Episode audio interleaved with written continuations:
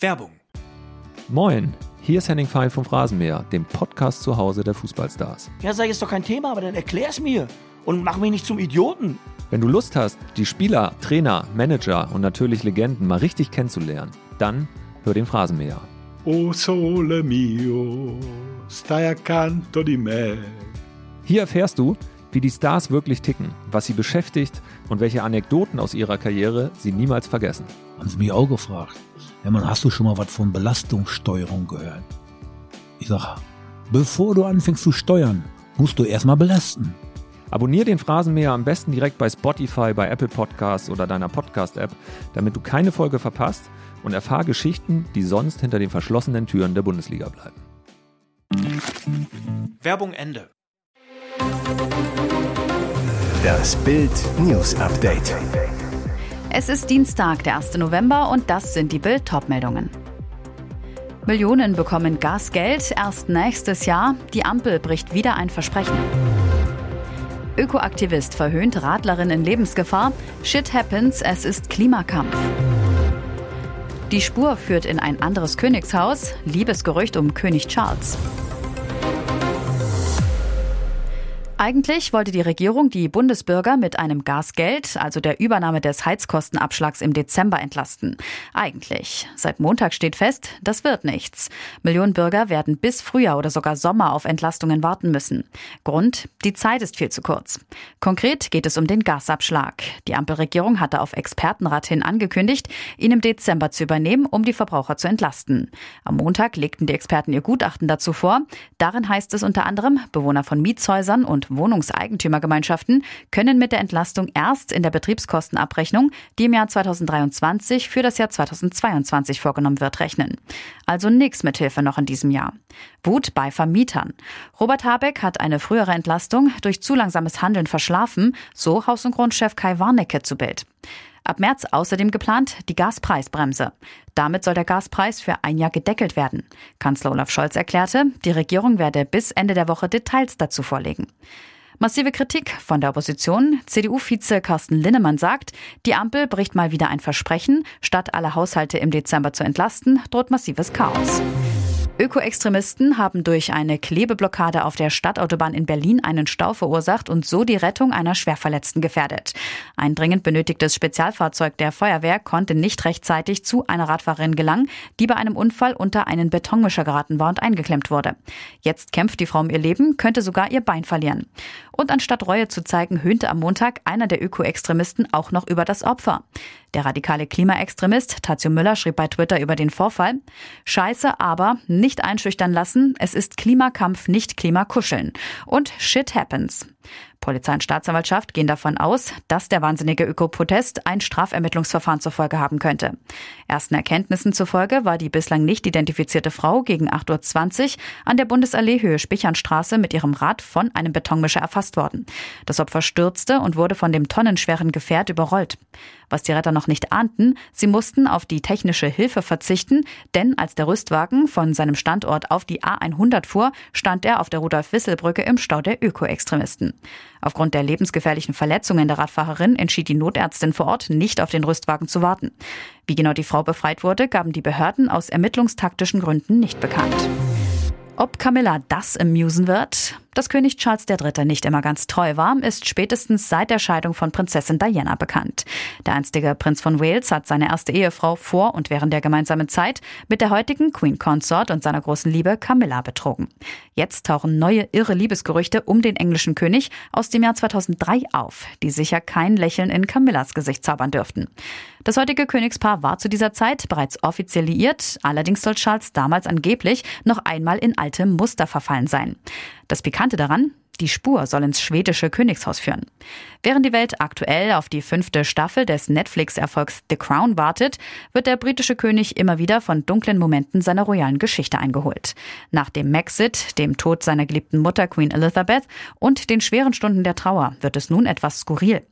Der britische Mirror schreibt, dass Charles im Jahr 2003 mit der Schwiegermutter der schwedischen Prinzessin Madeleine eine Affäre gehabt haben soll.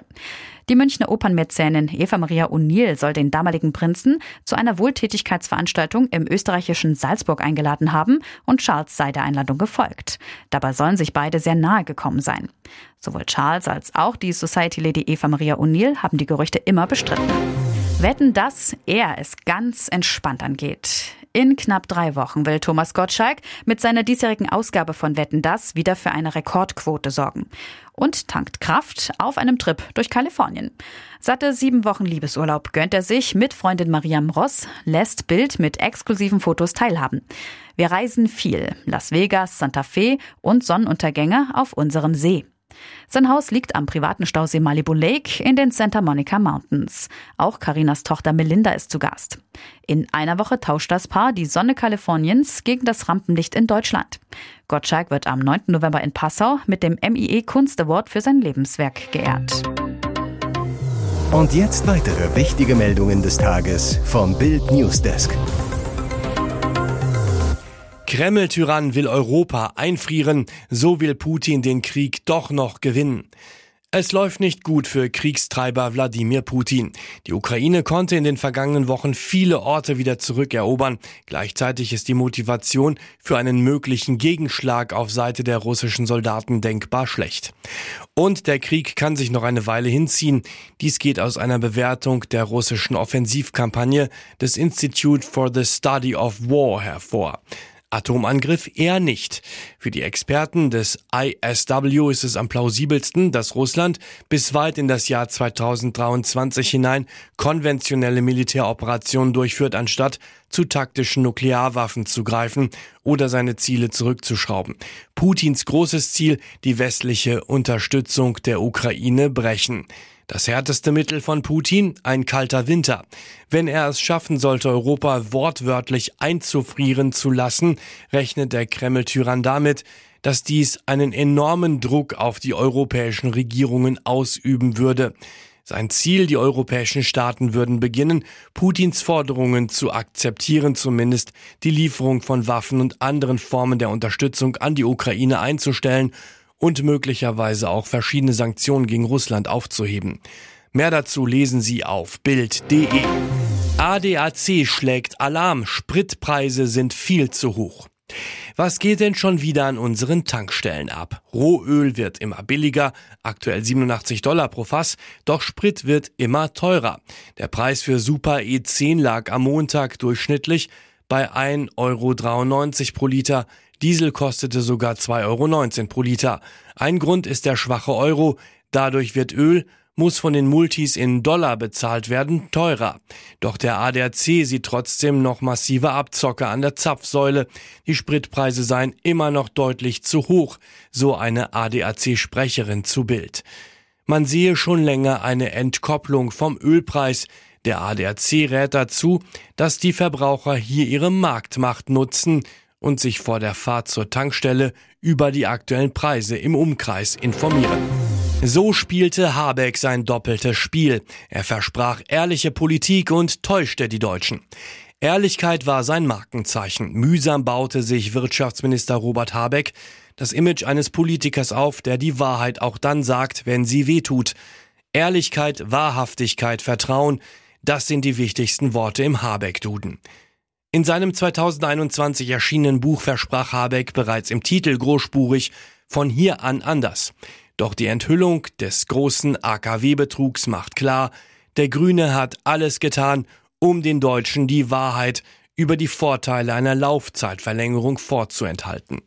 Monatelang erklärte Robert Habeck, warum Deutschland seine AKW nicht braucht. Eine Welt am Sonntag Recherche hat ergeben, obwohl im Habeck-Ministerium bekannt war, wie wichtig eine Laufzeitverlängerung deutscher Atomkraftwerke für Haushalt und Klimaschutz wäre, ließ der Minister einen vernichtenden Prüfvermerk erstellen. Das Resultat, der Weiterbetrieb der Meiler sei nicht zu empfehlen. CDU-Wirtschaftsexperte Tillmann Kuban kritisiert Habeck in Bild als Wolf im Schafspelz. Denn Habeck zeigt eindrucksvoll, was Kommunikation leisten kann, die grüne Ideologie wird in neue Kleider gepackt, aber bleibt am Ende doch ideologisch. Lesen Sie alles zu Habecks doppeltem Spiel auf Bild.de. Mitten am Tag im Wohngebiet, Mann tötet seine Ex-Frau mit Kopfschuss. Hinrichtung in Heide in Schleswig-Holstein. Ein Mann hat am Montag mit einem Kopfschuss seine Ex-Frau getötet. Um 14.25 Uhr beobachteten Anwohner der Klaus-Groth-Straße erst einen Streit, dann krachte ein Schuss. Die Frau sagte zusammen. Ein Notarzt brachte das Opfer in die Klinik, wo sie später ihren schweren Verletzungen erlag. Eine Polizeisprecherin bestätigte Bild, das war eine Beziehungstat. Der Täter wurde festgenommen. Die Mordkommission K1 aus Itzehoe hat die Ermittlungen übernommen. Zu den Hintergründen der Bluttat macht die Polizei aus ermittlungstaktischen Gründen momentan keine Angaben. Cormac starb an Krebs. Tim Roth trauert um seinen Sohn. Cormac Roth, der Sohn von Pulp Fiction Star Tim Roth, ist im Alter von nur 25 Jahren gestorben. Er erlag einem Krebsleiden. Seinen Tod bestätigt seine Familie in einem Statement, das unter anderem dem Branchenmagazin Variety vorliegt. Demnach starb der 25-Jährige bereits am 16. Oktober. Cormac stammt aus der Ehe von Tim Roth und Nikki Butler. Das Paar ist seit 1993 verheiratet und hat einen weiteren Sohn, Hunter. Cormac Roth war Gitarrist, Komponist und Produzent. Im Juli hatte er auf seinem Instagram-Profil seine Krebserkrankung öffentlich gemacht. Seit seiner Diagnose im November 2021 habe er täglich mit Chemotherapie, Medikamenten, Transfusionen, Operationen und mehr gegen die Krankheit gekämpft. Es ist ein Chorionkarzinom, es ist selten und hat es geschafft, mir immer einen Schritt voraus zu sein. Egal, was ich ihm entgegensetze, schrieb Roth damals. Er habe einen Teil seines Gehörs verloren und stark abgenommen. Doch Musik machte er weiterhin. Weitere spannende Nachrichten, Interviews, Live-Schalten und Hintergründe hört ihr mit Bild TV Audio. Unser Fernsehsignal gibt es als Stream zum Hören über TuneIn und die TuneIn-App auf mehr als 200 Plattformen, Smart Speakern und vernetzten Geräten.